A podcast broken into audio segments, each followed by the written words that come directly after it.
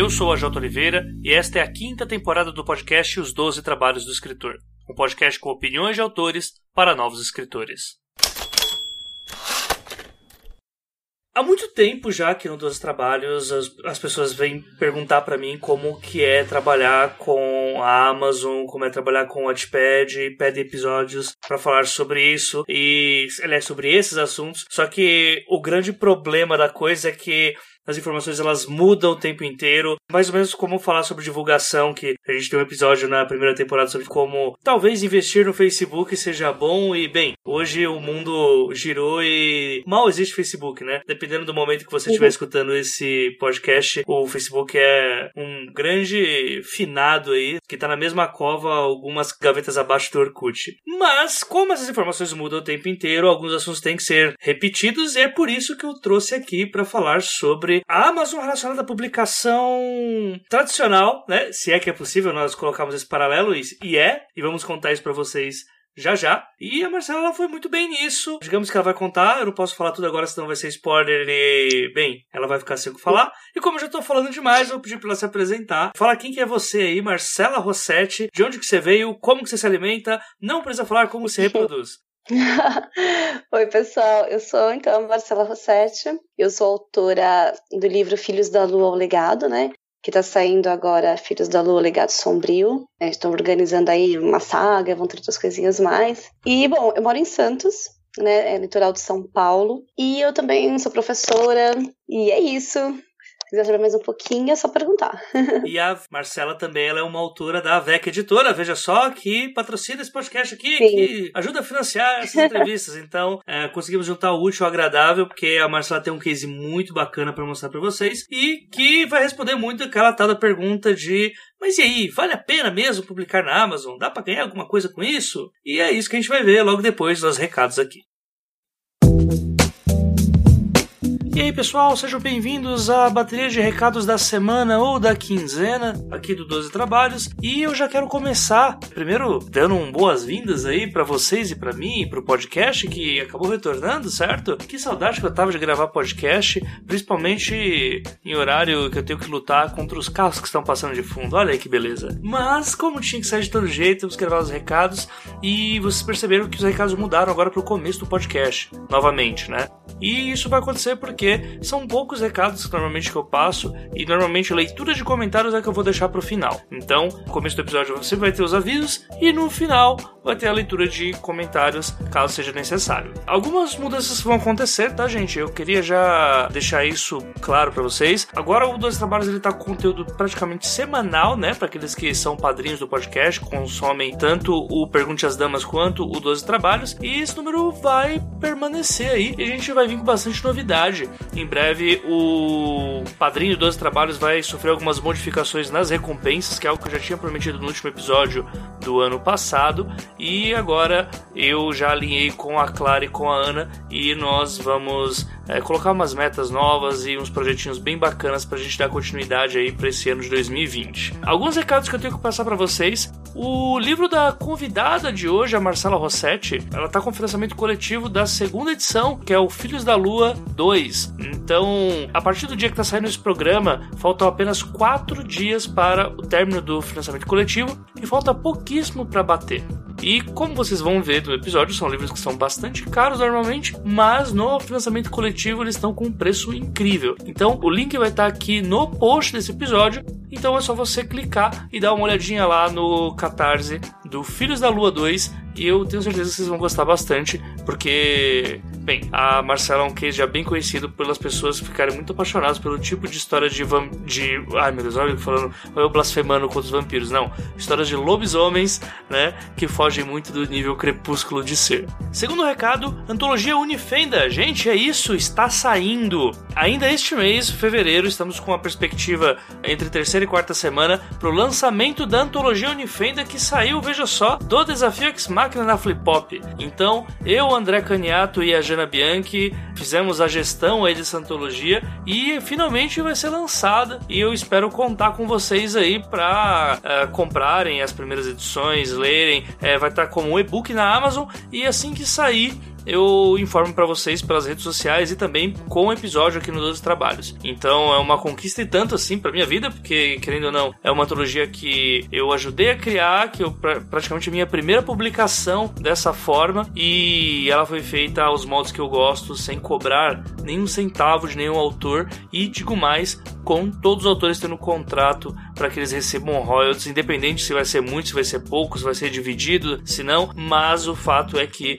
foi uma publicação extremamente honesta e que garantiu muitas pessoas com suas primeiras publicações também. Inclusive eu aí gerindo essa antologia, né, já que eu só tinha participado antes de outras uh, como autor e tal. É, então, assim, eu tô muito satisfeito. Próximo recado, Pergunte às Damas, tá voltando na semana que vem também, viu, pessoal? Vai ter um episódio de retrospectiva dos bastidores aí que acontece no Pergunte às Damas vai ser uma coisa bem bacana. E também as meninas, a Clara e a Ana, vão também dar alguns detalhes sobre algumas mudanças que poderão acontecer, na verdade, que irão acontecer nesse ano, relacionado a mais conteúdo que nós teremos. Inclusive, se você é um ouvinte que gosta de dicas de escrita full time, eu aconselho vocês a assinarem o padrinho para ter mais conteúdo adicional, porque vai ter muita coisa nesse ponto assim pro pessoal que apoia o podcast no padrinho. E talvez eu faça uma coisa ou outra também pro feed normal, mas o creme de la creme dessa parte vai ser uma das ofertas que nós vamos colocar pros padrinhos. E o último recado, mas não menos importante, a leitura crítica. Estou fazendo, gente, estou novamente com a agenda aberta para receber trabalhos de leitura crítica e também leitura sensível. Então, caso você esteja com seu texto aí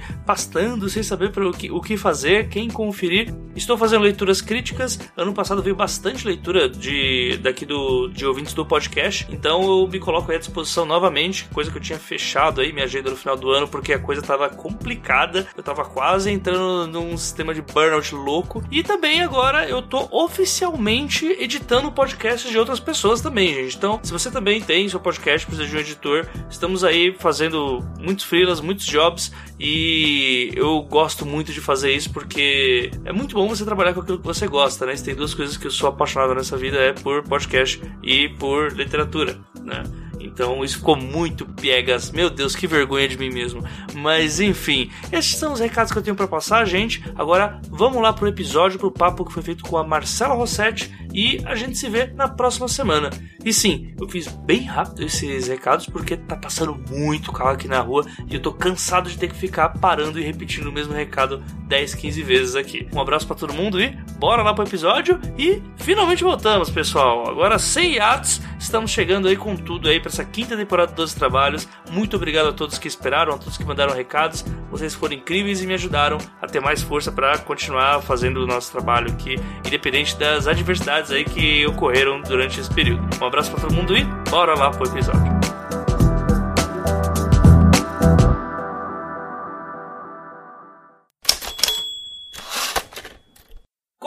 Você é professora, beleza, você é professora de história, gosta de ler, provavelmente, uhum. espero, né, que goste, se não a gente acaba essa entrevista agora. Mas o ponto é, a gente sabe que é, por ser Brasil e por ter um mercado literário muito pequeno, o começo ele é muito aleatório, quase um grande limbo que você vai ali escavando, né, no meio de uma neblina intensa para saber o que, que você vai achar, o que, que você vai agarrar, e a primeira coisa é simplesmente agarra e abraça. Como foi esse seu início? Você sempre quis escrever e como foi aí esse começo do eu quero começar a escrever até publiquei meu livro na Amazon? Bom, primeiro eu quero dizer assim que eu sou uma grande defensora da Amazon, né, para principalmente para os escritores iniciantes. E o pessoal acho que vai entender o motivo agora quando eu estiver contando um pouco aí da minha história, né? Eu já tinha uma grande vontade de escrever, porque, bom, eu vim do RPG, né? E como grande parte da galera que veio do RPG sempre tem uma vontade muito grande de colocar a imaginação no papel.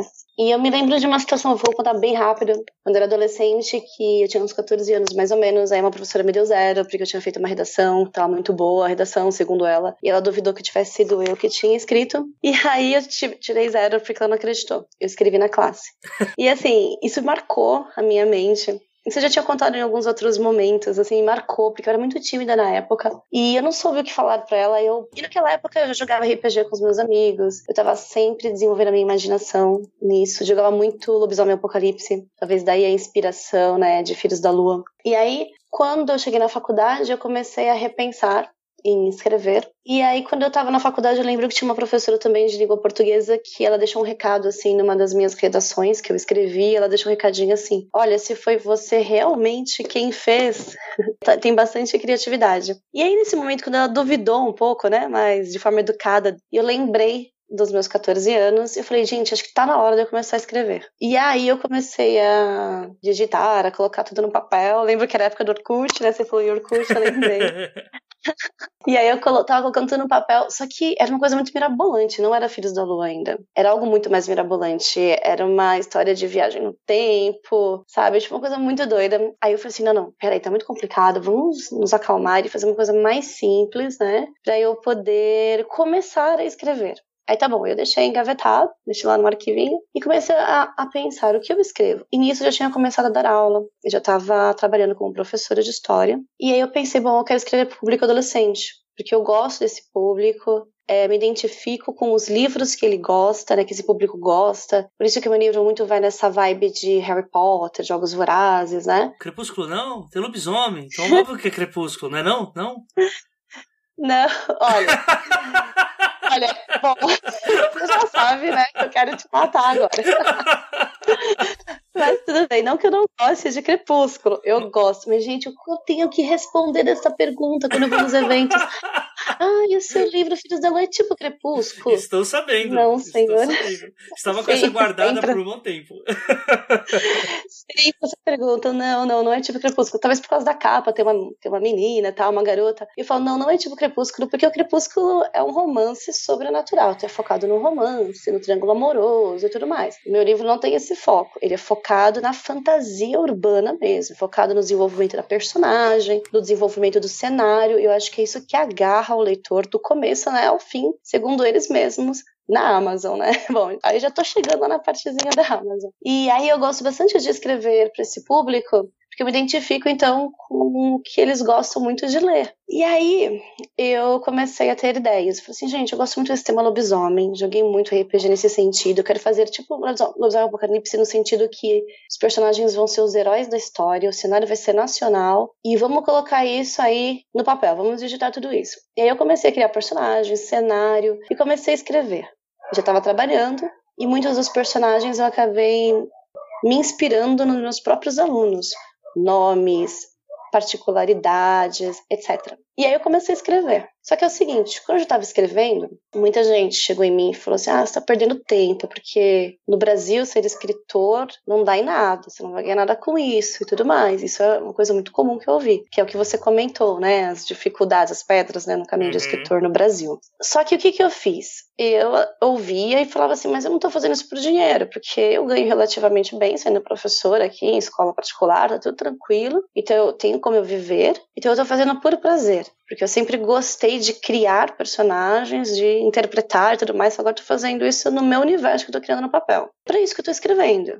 Se eu vou ganhar dinheiro com isso, não sei, mas vamos lá. E aí eu fiz o seguinte, eu não mostrei para ninguém, eu escrevi um ano e quatro meses o livro 1, um, é, sem mostrar para ninguém, do começo ao fim, 480 páginas, sem ninguém ler. Quando eu terminei, eu já tinha um plano. Por quê? Porque enquanto estava escrevendo, estava finalizando, eu já comecei a pesquisar, né? Bom, e agora o que, que eu faço? Porque eu sou, sou completamente desconhecida. Será que alguma editora vai me querer? Será? Aí eu comecei a pesquisar assim, como enviar meu original para as editoras. Eu acho que é uma coisa que essa galera faz muito na internet. Aí eu comecei a pesquisar as editoras que gostavam de fantasia e comecei a pensar, a pesquisar como eu enviaria para elas. Aí eu comecei a encaminhar para as editoras. Algumas já podia enviar pelo próprio e-mail dessas editoras, as editoras mais tradicionais conhecidas, né? Uhum. E outras queriam pelo correio. Aí eu imprimia tudo direitinho do jeito que elas queriam e enviava. Só que enquanto isso, eu também comecei a, a pesquisar uma outra possibilidade. E eu pesquisei na internet, tinha uma autora nacional que foi uma das primeiras a entrar na Amazon, né? Já enquanto ela era Amazon americana, ela já tinha entrado que foi a FML Pepper. E eu vi um vídeo dela falando sobre como ela fez isso, como ela escolheu a Amazon, o motivo e. Eu falei assim, nossa, que interessante, eu vou pesquisar. E a Amazon estava entrando no Brasil, lembro se é um ano já, dois anos, assim como a BR, né? E aí eu pesquisei na internet mesmo como eu colocaria meu e-book lá, como em forma de e-book. Vi que vi todos os detalhezinhos. E eu achei ótimo. Eu falei assim, nossa, é por aqui mesmo que eu vou começar. Porque a Amazon não me cobra nada. Né? Não tem nenhum valor que ela me cobra, ela vai ficar com uma pequena porcentagem. E vamos ver no que dá. Aí nisso eu resolvi ver o que, que eu precisaria para publicar na Amazon. Enquanto isso, né, os meus livros estão sendo enviados para editoras tradicionais. É, quando você fala que a Amazon não cobra, é exatamente o, é o, é cobrar um pagamento com antecedência, né? Porque no caso ela ganha Isso. uma esse, né, esse quebradinho Isso. de royalties, né? Isso, porque assim, porque eu comentei que a Amazon não me cobra nada, porque eu já estava recebendo naquele momento algumas respostas de algumas editoras, que se dizem editoras, mas parecem mais gráficas, né? E elas já estavam assim, olha, a gente quer publicar o seu livro, mas vai custar 17.500 reais. Oh, que maravilha. Eu recebi uma proposta como esta, é, exatamente. Você não pode perder. Exatamente. Dê um carro pra gente e ganha seu livro. É, e aí eu falei assim, nossa, mas quanto que eu ganho em cima de 17.500 reais? Eu respondi o e-mail, né? Ah, não ganha nada, mas a gente vai te mandar, acho que eram 500 livros, uma coisa assim. O que, que eu vou fazer com 500 livros, né? aí eu, porque não vai para nenhuma livraria e tal. Aí eu agradeci e falei que não. E aí que eu comecei a perceber que a Amazon era uma coisa bem interessante. Porque eu pensei assim, cara, essa editora, que, né, essa que se diz editora, tá me cobrando, tá querendo me cobrar 17.500 reais. Com a metade disso, imagina só se eu usasse a metade desse dinheiro em propaganda. Ia ser incrível eu ia conseguir espalhar mais o livro. Nem a metade disso, um pouco menos do que isso. Eu falei, assim, ah, vou pegar, em vez de gastar esse dinheiro, eu vou guardar algo assim para investir no livro para que ele tenha alcance. Uhum. Daí o que, que eu fiz? Investi no sentido de colocar na Amazon. Mas tudo Aí isso você já tinha investir. o livro escrito já e tudo, né? Já estava pronto o livro, tá tudo direitinho. Já estava encaminhando o livro para as livrarias, para as livrarias, para as editoras tradicionais, uhum. lembra? E aí o que, que eu fiz? Eu comecei a ver o que, que a Amazon exigia. Bom, a Amazon exige que você tenha uma capa. Legal. Aí eu já estava correndo atrás do quê? De uma artista. Ah, sim. É, é, nesse ponto que eu me referi, assim, de, não a história só, mas tipo, é, livro, diagramação, revisão, capa. Quanto Sim. disso que estava pronto quando estava correndo atrás das editoras? Então, na verdade, já estava praticamente pronto. Ah, tá. Porque a capa em si eu já estava fechando com a artista, né? Uhum. E ela já estava finalizando a capa. Então eu já tinha a capa. Bacana. Então quando a Amazon precisava da, da, da capa, eu falei, beleza, a capa eu já tenho, estou finalizando, estou nos últimos retoques, então já está perfeito.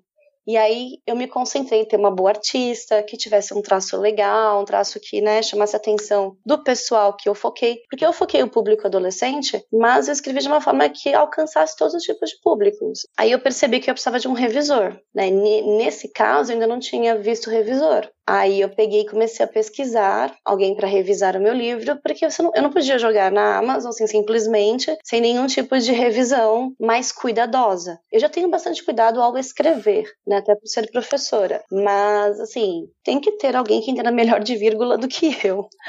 Aí Aí eu comecei a pesquisar, eu tive que investir nisso. Na verdade, eu acabei investindo em dois é, revisores, né? Duas pessoas para revisar. Aí eu tive que pagar esses revisores, mas é uma coisa que vale a pena, é importante, né? Colocar na Amazon de uma forma legal. E coloquei. Como é que eu coloquei? Eu fui pesquisar. Né? Como colocar. Então, assim, você vai entrando lá, tem um, tem um espaço da Amazon chamado KDP, é uma página especial para quem Perfeito. vai publicar. E então você vê lá, eles têm o passo a passo para você, né? Eles te explicam, é bem tranquilo. Mas mesmo assim, eu pesquisei no YouTube pessoas explicando como faz, e tem bastante por escrito ou em vídeo, principalmente para eu fazer a assinatura do contrato, que estava em inglês na época, né? Não sei se agora já tem em português, mas eu acredito que não, que ainda esteja em inglês. Então tinha bastante gente falando desse contrato na internet, explicando o que, que significava cada coisa e mais ou menos aonde a gente devia clicar de acordo com o que a gente desejava. Então foi bem tranquilo eu acho que eu levei uma hora no máximo para publicar o meu livro, entendeu? Foi bem fácil mesmo, seguindo esses passo a passos que eu já estava vendo na própria internet. E aí a Amazon falava assim: olha, em 72 horas o seu livro vai estar disponível. Nem você falou, né? Ela fica com uma pequena porcentagem. É, eu fico com 70% do valor do livro e ela com 30. E o que eu acho bem justo, bem interessante, né? Porque ela também coloca o seu livro em várias propagandas por e-mail. Ela manda, né, propaganda do seu livro para várias pessoas que assinam o Kindle. Então, vale bastante a pena. Agora, se você colocar o seu livro em e-book também em outras plataformas, aí a sua porcentagem é menor. acho que de 70% cai para 35%, se eu não me engano. Ah, tá. Porque essa é uma pegada da Amazon. Aham, tipo, não dá pra você dividir com Kobo pra... Isso, tanto é que eu sou exclusiva da Amazon em e-book. Você não vai encontrar Filhos da Lua em nenhuma outra plataforma de distribuição de e-book.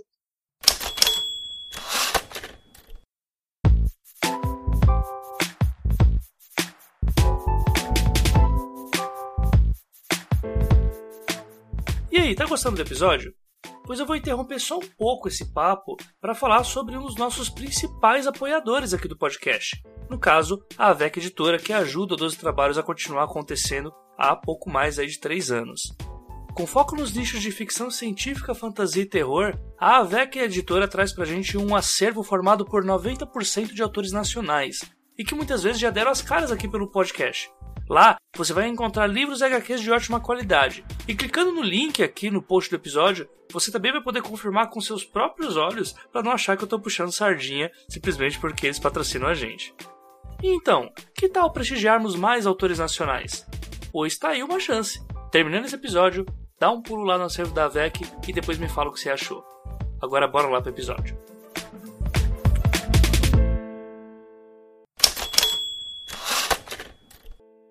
Na Amazon. Tinha essas 72 horas e eu avisei no meu Facebook, né? Já tinha criado página, tudo direitinho, dos Filhos da Lua. E eu avisei para todo mundo que eu conhecia que o e-book ia sair dali a três dias e pus a data. Só que o livro saiu bem antes disso. Acho que em menos de 24 horas o e-book foi liberado. Aí quando eu vi que o e-book tinha sido liberado pela Amazon, pela Amazon foi muito rápido mesmo. Eu falei assim: ah, não vou avisar ninguém. Né? Daqui a três dias o pessoal vai lá olhar e tranquilo e quem quiser compra, né? Meus amigos, as pessoas que estão avisando na internet. e a minha mãe, minha mãe tinha adorado o livro, amado. Ela, ela falou assim: ai, filho, é melhor do que Crepúsculo. Olha só, minha mãe, né, gente? Mas mãe é mãe, né? Mas beleza.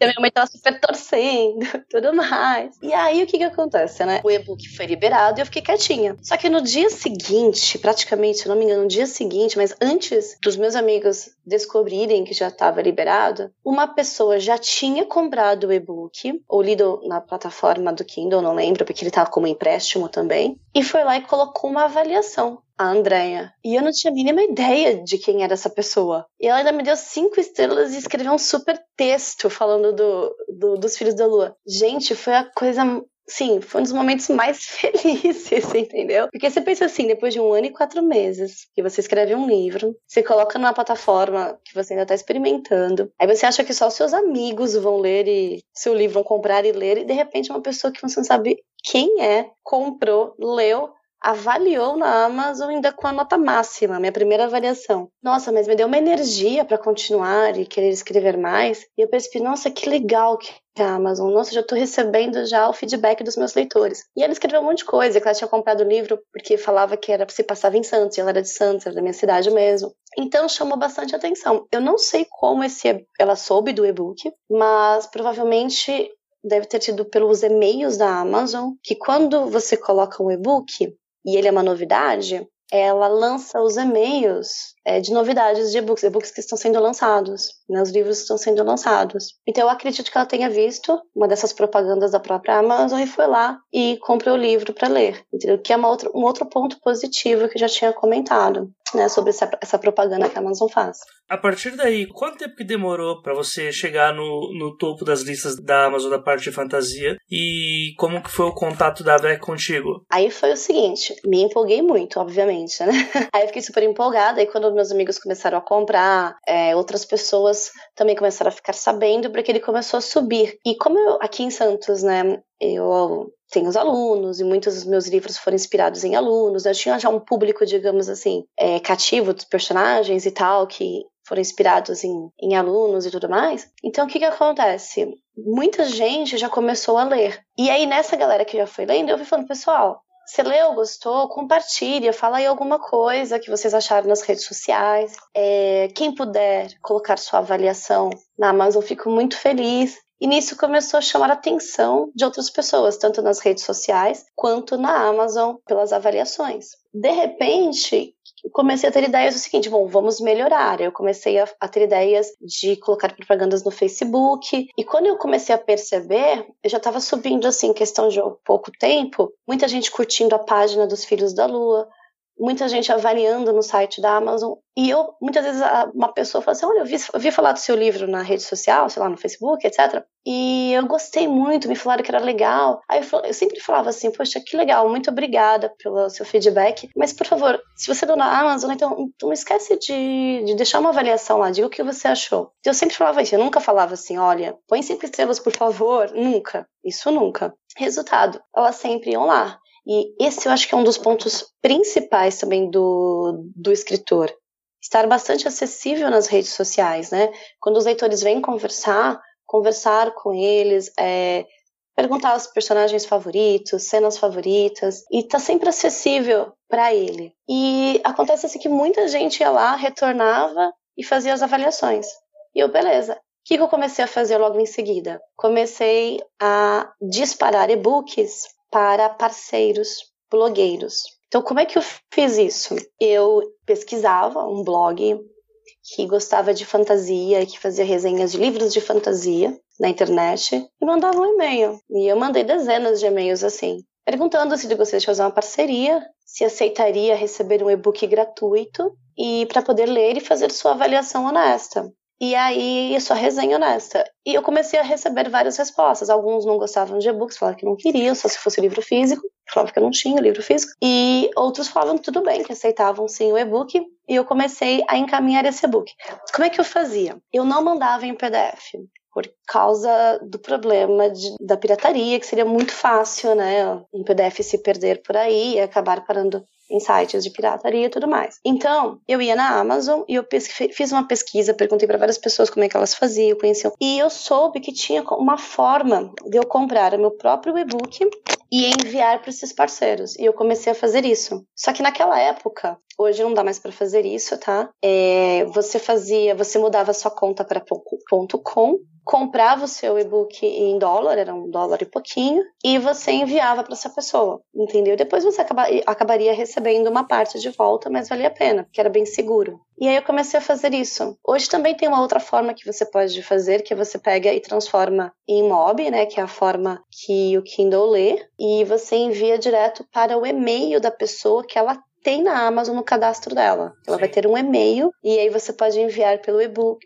o e-book pelo e-mail e é super seguro dessa forma porque a Amazon vai servir de intermediário. Então você manda esse e-mail com o seu livro para a Amazon e a Amazon vai transcrever, né, para esse aplicativo dela para a pessoa lá ler. E ela não vai conseguir, né, de uma certa forma, assim, mandar para outra pessoa. É, só então vou é pedir uma, uma pausa aqui, Marcelo, para eu lembrar até pro, pro ouvinte que não. É, é uma questão, né, isso de mandar é, livros para blogueiros. Existe toda um, uma, uma problemática, às vezes, nisso, por, de mandar ou não o livro, quem aceita ou não o livro, se ter uma lista de blogueiros é interessante ou não. E a gente tem um episódio com o Maurício Gomide lá na primeira temporada, episódio número 9, se eu não me engano, é 9 ou 10, depois vocês dão uma olhadinha lá, onde ele fala mais ou menos como é que funciona esse, esse processo de envio de livros, envio ou não de livros, né, para blogueiros de acordo com o público que você quer alcançar. Então acho que é uma boa deixar esse episódio aqui no ar também para caso vocês queiram entender como é que funciona isso. Nossa, inclusive o pessoal deve realmente ver porque esse foi um dos meus segredos, digamos assim, né? Eu fazer essa rede de contatos entre blogueiros e, e vlogueiros depois. Porque o que acontece? Aí esses blogueiros foram recebendo os e-books e eu mandei dezenas. Aí eu não tive medo, eu mandei dezenas sem me importar. Eu nunca falava assim, olha, tem que ter uma avaliação positiva. Não, eu falava, ó, escreve a avaliação que você quiser, a resenha que você desejar. E mandei. Eles começaram a ler e retornar. Então eles colocavam as resenhas em seus blogs, compartilhavam em seus Facebooks. E aí eu sempre lembrava eles, olha, se, você, se for possível, coloque também a sua resenha e a sua avaliação no site da Amazon, por favor, porque vai me ajudar bastante né, a chamar a atenção de outros leitores. E eles prontamente faziam isso, sem problemas, porque a maioria desses blogueiros quer muito nos ajudar. Aliás, acho que sem eles, o Filhos da Lua não teria alcançado o público que alcançou. Eu agradeço muito os meus parceiros, eles foram muito legais, assim, eles se dedicaram muito. Muitos deles também, depois, quando saiu o livro físico, compraram o livro físico e avisaram, oh, mas eu tô comprando livro e tal. Então, assim, eles foram muito carinhosos. Daí, o que, que aconteceu? As minhas avaliações na Amazon começaram a subir rapidamente. Se eu não me engano, eu fiquei semanas quando lançou o livro, o e-book dos Filhos da Lua, em primeiro lugar em vendas, semanas, né, até poder ir para segundo, depois para terceiro. E mesmo assim eu fiquei assim muito tempo, acho que meses, entre os sete primeiros. Em fantasia urbana, tá? Porque são várias categorias na Amazon, né? E aí volta e meia eu observava, em fantasia geral eu tava em 30, eu tava subindo também, né? Quer dizer, né, descendo. E aí, o que acontece? A Amazon começou a chamar a atenção do site. E eles começaram a me convidar para fazer palestras quando teve a Bienal, não lembro onde que foi, 2016.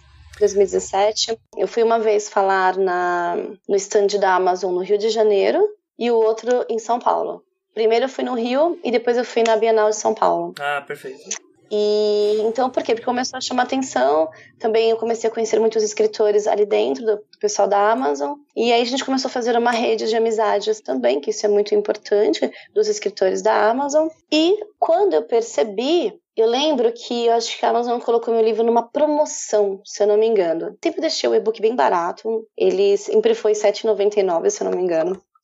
Nunca cheguei a, a, colocar mais do que 10 reais. Só uma vez que eu pus 9,99, mas depois já baixei pra 7,99. Então teve uma vez que ele foi para bem baratinho, mas muito baratinho. Ele foi pra tipo um real e 99 centavos, uma coisa assim, 2,30, algo assim. E nossa, explodiu em vendas. Mas foi muita, muita venda num único dia.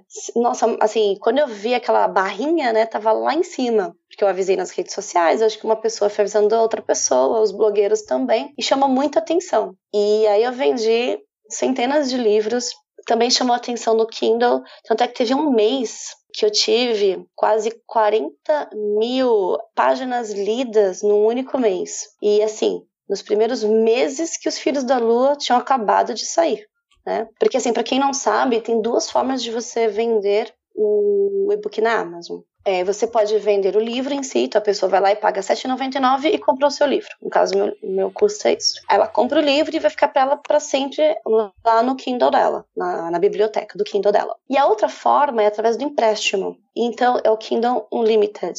Então ela vai lá, ela paga, hoje eu não sei quanto que custa, mas vai 20 reais por mês. Ela paga e ela tem direito a ler vários livros de forma emprestada. Então, isso aqui isso conta para mim como página lida. Eu ganho uma porcentagem, um valor por cada página lida. Então, eu não sei quantos livros aí nesse, nesse caso foram lidos, mas eu sei a quantidade de páginas lidas. E foi no. E teve um desses meses que.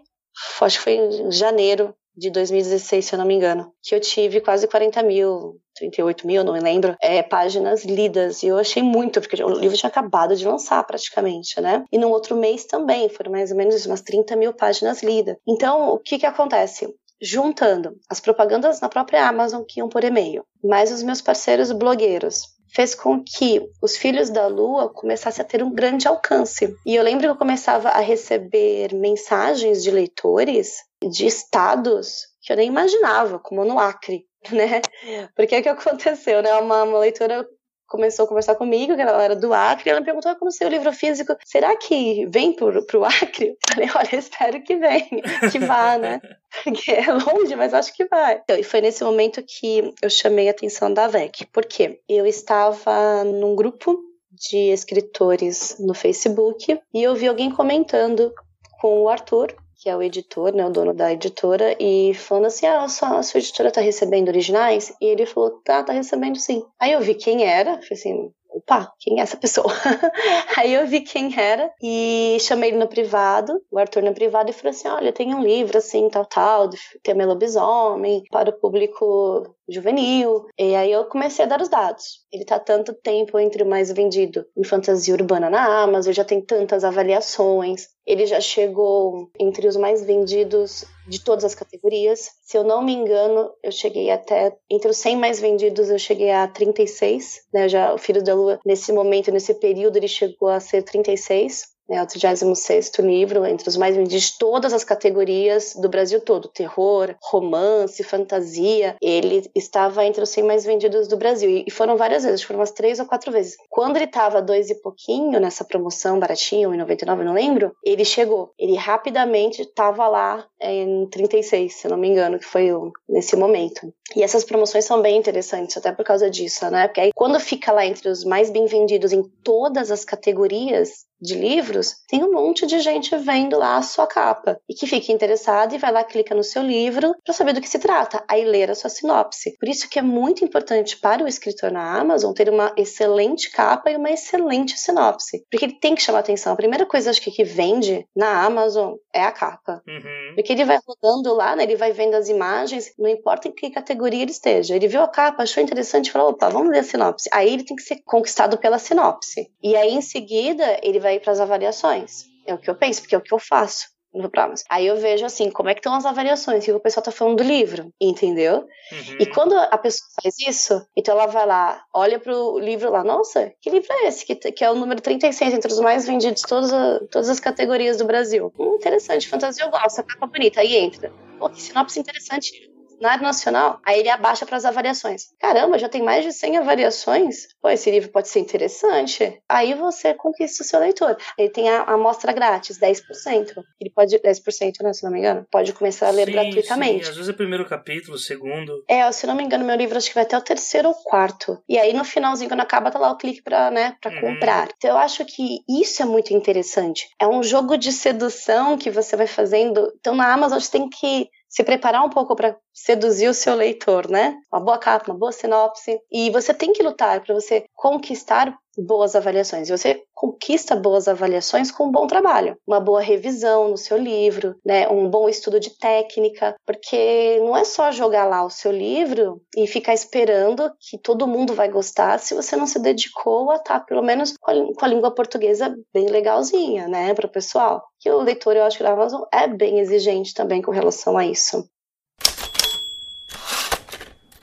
Eu fiquei sabendo, então, voltando para o Arthur, que ele estava interessado em originais, conversei com ele, falei do meu livro, dei os dados da Amazon para ele, ele ficou interessado, eu falei assim, nossa, interessante, me manda o seu original que eu vou ler. Mandei para ele e fiquei esperando. Aí quando estava chegando o finalzinho do ano, eu perguntei, olha, e aí, você gostou? Ele, ah, eu vou ler, não, não li ainda. Aí ele leu, gostou e falou assim, olha, tá muito legal o seu livro, só que eu tenho dois problemas.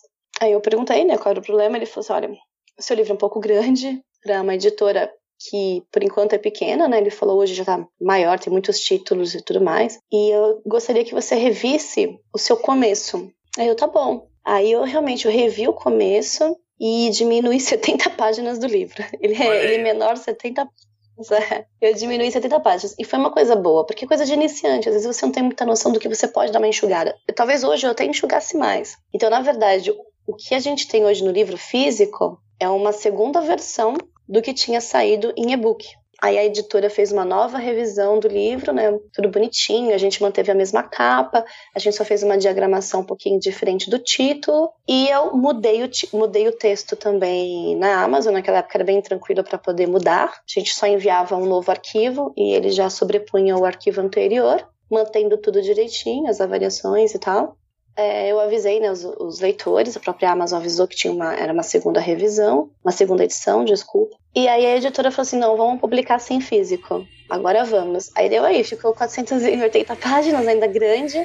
Mas é o tipo de livro assim que a pessoa fica presa né, na história, na trama. Ela sempre tem um mistério e uma solução, um mistério e uma solução. E quando ela vê, já tá apaixonada ela engole o livro até o final.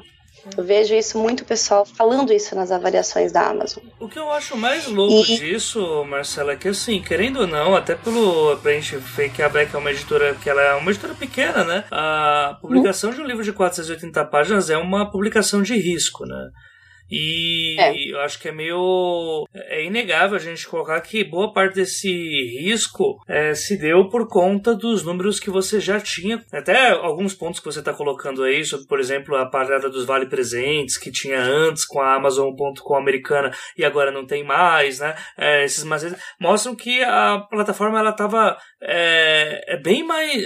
É uma história bem mais antiga, né? Do que a gente está hoje e tal, né? Então hoje a gente não tem. Na, inclusive, hoje não é tão difícil mais você encontrar um livro com tantos comentários e tal. Acho que até para quem estiver escutando isso hoje, nossa, mas espera, isso eu também consigo na minha história e tal. Mas na época que você fez isso, era algo bem mais raro, né? É, inclusive, eu acho que dá até pra fazer um paralelo com um, o único episódio sobre Amazon que eu fiz aqui pro podcast, que foi lá no, na primeira temporada também. Foi com a Vanessa Bosso, que ela, na época, ela tinha conseguido um número de vendas que não era um número de vendas é, gigantesco e-book comparado com o que a gente tem hoje, mas aquele número de vendas fez com que a Amazon levasse ela para os Estados Unidos para conhecer a sede da Amazon, né? Então, assim, era bem uma parada sobre a idade da plataforma e você conseguir é, se destacar antes de uma boa parte das pessoas, né? Tem uma coisa que a gente sempre fala aqui no. que até já trouxe vários editores aqui para conversar com a gente, e meio que é um consenso, assim, que você não vai publicar um autor uh, com seu primeiro uh, livro físico ah, é. com mais de 300 palavras. 300 palavras, 300 palavras é ótimo, né? Mais de 300 páginas, né? E, assim, todos sabem que um livro de 480 palavras você não só tá correndo risco por ser um tijolo que se você tacar na cabeça de alguém mata, mas também uhum. por ser algo que vai, vai exigir um custo maior, o custo de produção é bem maior, o custo para o leitor Sim. é maior, e acho que a garantia que deu para uma editora pequena igual a VEG investir nisso é exatamente o tempo que você ficou é, no ranking da Amazon e o número de leituras Sim. que você tinha também, né? Que era. Tem razão, que até pro... Que na época era ainda uma coisa ainda mais forte, né? Sim, ainda se falava muito nessa época de e-books vão vingar mesmo no Brasil. Existia essa Sim, parada, né? Falava-se muito disso. Verdade, você tem toda razão. Porque a Amazon ainda era uma coisa assim, tipo, ah, e-book nunca vai dar certo. Imagina que a gente vai gostar de e-book, né? Eu conhecia muitas pessoas com super preconceito com o e-book. É, e minha mãe era uma dessas. Até que eu comprei é, até que eu comprei o aparelhinho do Kindle pra ela, né? Porque é aquela coisa, tem luz e pode deixar a letra maior. Eu comprei pra ela. E outra coisa, eu tava gastando muito dinheiro com um livro físico. que é caro. Era uma forma de economizar. Ela se apaixonou pelo Kindle, né? Pelo, pelo, aplica pelo aparelhinho. E hoje ela só quer saber disso. Então, realmente, a Amazon também ela enfrentou, e nós até, como, como escritores né, na iniciantes assim, né, no Brasil, nós tivemos que enfrentar essa barreira do ah, o e-book não vai vingar, ah, é horrível ler em e-book. E na verdade, hoje eu vendo muito mais em e-books do que em livro físico. Uhum. Se você for contar os empréstimos que são feitos nas né, páginas lidas. E realmente, com certeza, o que seduziu a VEC arriscar Filhos da Lua, livro físico, apesar do valor que ficaria por ter 150 mil palavras, foi eu já ter é, uma, uma boa avaliação em geral dentro do site da Amazon, eu já ter um público que estava falando bem do livro nas redes sociais, no Facebook, nos blogs. Então ele viu tudo isso. Ele viu também que eu não estava parada. Eu estava sempre fazendo a propaganda do meu livro e enviando para pessoas conhecerem no Brasil todo. Uhum.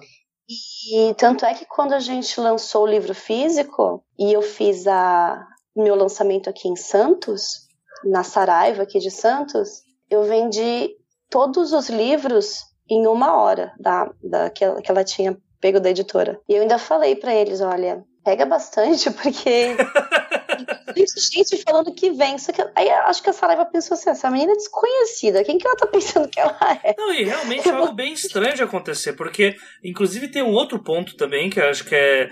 Que assim, sempre tem aquelas regras que nós colocamos que sim, fazem muito sentido, mas há seus pontos fora da curva, né? E acho que. Não sei, eu não sei se é certo falar que no teu acaba sendo um ponto fora da curva, mas tem aquilo que se você já publicou o livro digital e assim, você tem uma grande massa de leitores ali, a, a uhum. lógica mostra pra gente se a pessoa já tem o livro comprado por um preço menor, né? Uhum. Por que, que ela vai comprar o livro físico num preço muito maior, ir até o local? Exatamente. E aí eu, eu quero até colocar isso para você falar pra gente como que foi, depois já de um ano você ter publicado uh, digital e ter feito um bom sucesso na Amazon, uh, como foi com a sua publicação física com a VEC? Porque uh, aí a gente cai em mil problemas, né? De ser uma distribuição menor, preços de livro que a gente já falou bastante até e tal, e também a, a ideia de que você já tem leitores que já, já leram já. É, conta pra gente como foi essa timeline aí dos livros físicos também, depois da Amazon. Bom, foi assim, eu quando eu já anunciei o lançamento, eu já comecei a receber avisos do pessoal que ia, que já tinha muitas vezes lido em e-book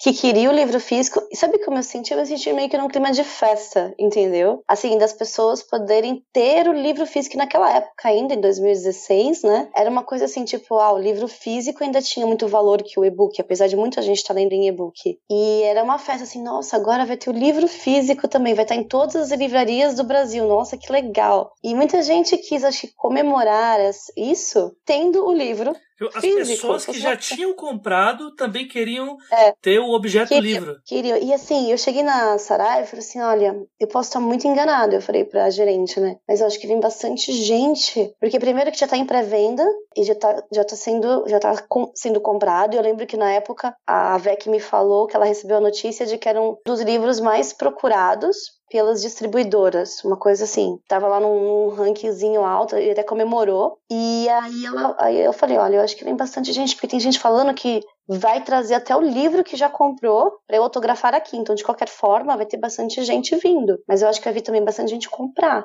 Eu falei, olha, pega bastante livro. Aí ela assim, ah, geralmente a gente pega uns 30 livros. Eu falei, ah, pega mais? Eu falei, né? Acho que a menina pensou assim, ah, quem é essa, né? Mas tudo bem, porque eu uma pessoa conhecida na Amazon, não na livraria. Eles não me conheciam. E aí eu falei assim, ela falou assim, quanto você acha que a gente deve pegar? Eu falei assim, olha, eu acho que de 100 a 150 livros. Ela ficou meio assim, tá bom, vou pegar 100. E aí eles pegaram só 100 livros, acabou em uma hora, né? A fila fez várias minhoquinhas assim dentro da livraria e foi oh, até a calçada. E eles me falaram assim, Marcela, a gente devia ter pegado mais livros. Porque chegava a gente lá perguntando do livro e não tinha, né? Tinha acabado. Eles tinham que avisar e as pessoas já começaram a se avisar nas redes sociais, ó, acabou o livro, nem vem mais buscar, porque não tem mais na livraria. E eu fiquei três horas dando autógrafo, até porque, eu, na verdade, eu autografei mais ou menos uns 300 livros, porque, assim, além do pessoal que comprou lá, tinha galera que tinha recebido por comprar online, entendeu? Porque eles, com muita gente já tinha comprado online pela própria Saraiva, eles receberam a sua compra ali na própria livraria e já tinham o seu livro separado além daqueles 100. Então tinha até mais do que aqueles 100 livros uhum. que eu uhum. autografei. E foi uma grande festa. E também tinha o meu próprio público ali, né? o público que eu já tinha focado, o público jovem, o público adolescente. E eu também fazia várias visitas em escolas. Ah, então, isso deve tinha... ter ajudado bastante, né? Sim, eu já tinha uma base também desse público, entendeu? Mas o que me deixou muito feliz foram as mensagens de blogueiros falando que ganharam o meu e-book. E apesar deles terem ganhado o meu e-book, eles tinham comprado e mandavam fotos do livro quando chegava na casa deles, né? Do livro físico. Porque realmente era um clima assim de festa. Então, olha só, eu acho que o próprio e-book fez com que eu tivesse um público legal para o livro físico, entendeu? Uhum, bacana. Foi uma base. Tanto é que a gente vendeu metade da, do, do que a editora tinha mandado produzir, é, que se não me engano foram mil livros, a gente tinha vendido 500 já em poucos meses. Em bem menos de seis meses, acho que uns três ou quatro meses. Entendeu? Foi bem rapidinho mesmo. Maravilha. Marcela, é, se for para a gente conseguir resumir aqui para o pessoal, quero entrar na Amazon, quais são as dicas rapidinho assim para eles que você quer passar antes da gente finalizar aí pro Jabá? Tá bom. Bom, a dica principal é o seguinte: se preocupe bastante com a qualidade do seu texto. Estude técnicas de escrita, porque boas ideias aí a gente tá cheio. Mas prepara muito bem o seu texto, faz com carinho, com profissionalismo. Depois passe por um profissional de revisão tá, de língua portuguesa. Isso é muito importante. E, de, e, e tente conseguir um excelente artista para sua capa, porque tudo isso conta muito. E não esqueça de trabalhar a sua propaganda. É, faça parcerias com blogueiros e vlogueiros e invista num book trailer que eu também investi, valeu muito a pena, tá? Isso tudo é muito importante para você conseguir é, espalhar aí a sua história por todo o Brasil.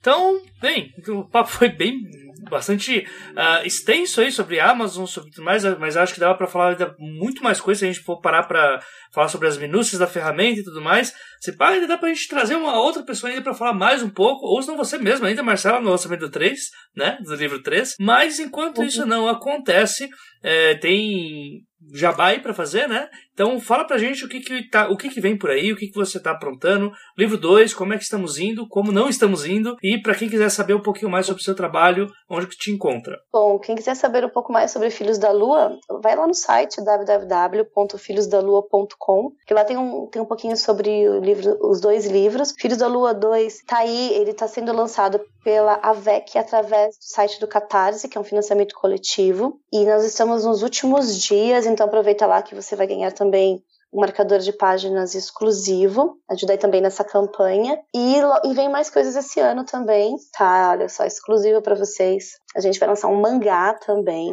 oh! desenhado por Levi Tonin. Pois é, vocês são os primeiros a saber. Levi que já apareceu por aqui por... já. Ah, então. Ele é maravilhoso, para mim, o maior, melhor desenho de mangá do Brasil. E vai contar a história antes do livro 1, então vai ser tipo um spin-off. E é isso também. Quem quiser me procurar nas redes sociais, Marcela Rossetti, me encontra no Facebook, no Instagram. E é um prazer estar aqui. Muito obrigada, sério. Os 12 Trabalhos é super conhecido, super importante para nós escritores e eu estou muito feliz de estar aqui.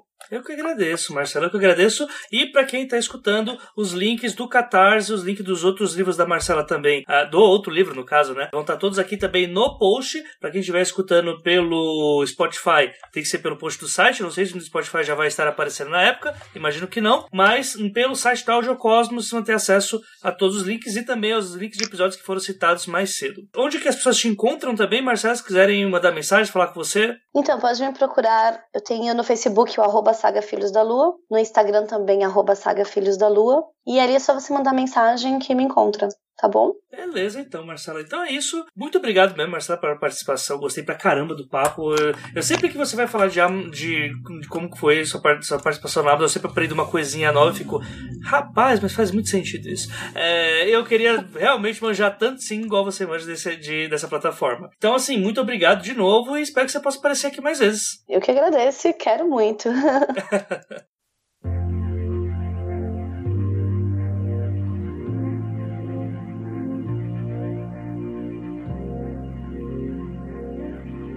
E chegamos ao fim de mais um episódio aqui do podcast Os Doze Trabalhos do Escritor, mas ele não precisa necessariamente acabar por aqui.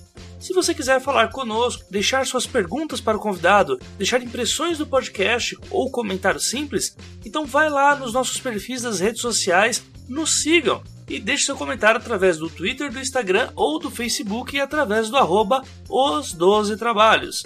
O os é artigo, o 12 é número e trabalhos é normal, é como é trabalho de verdade. Ou senão você também pode mandar o um e-mail através do os12trabalhos@gmail.com.br. Caso queira nos ajudar, além do financiamento que temos no Padrim, você também pode comentar no post do episódio no site da Audiocosmo, ou comprar através dos links que nós oferecemos os livros mencionados nas entrevistas, pois os preços são promocionais e sempre vem uma fatiazinha aqui pro podcast. Dito isso, uma ótima quinzena a todos e não se esqueçam, sejam dignos de suas histórias. Até o próximo episódio.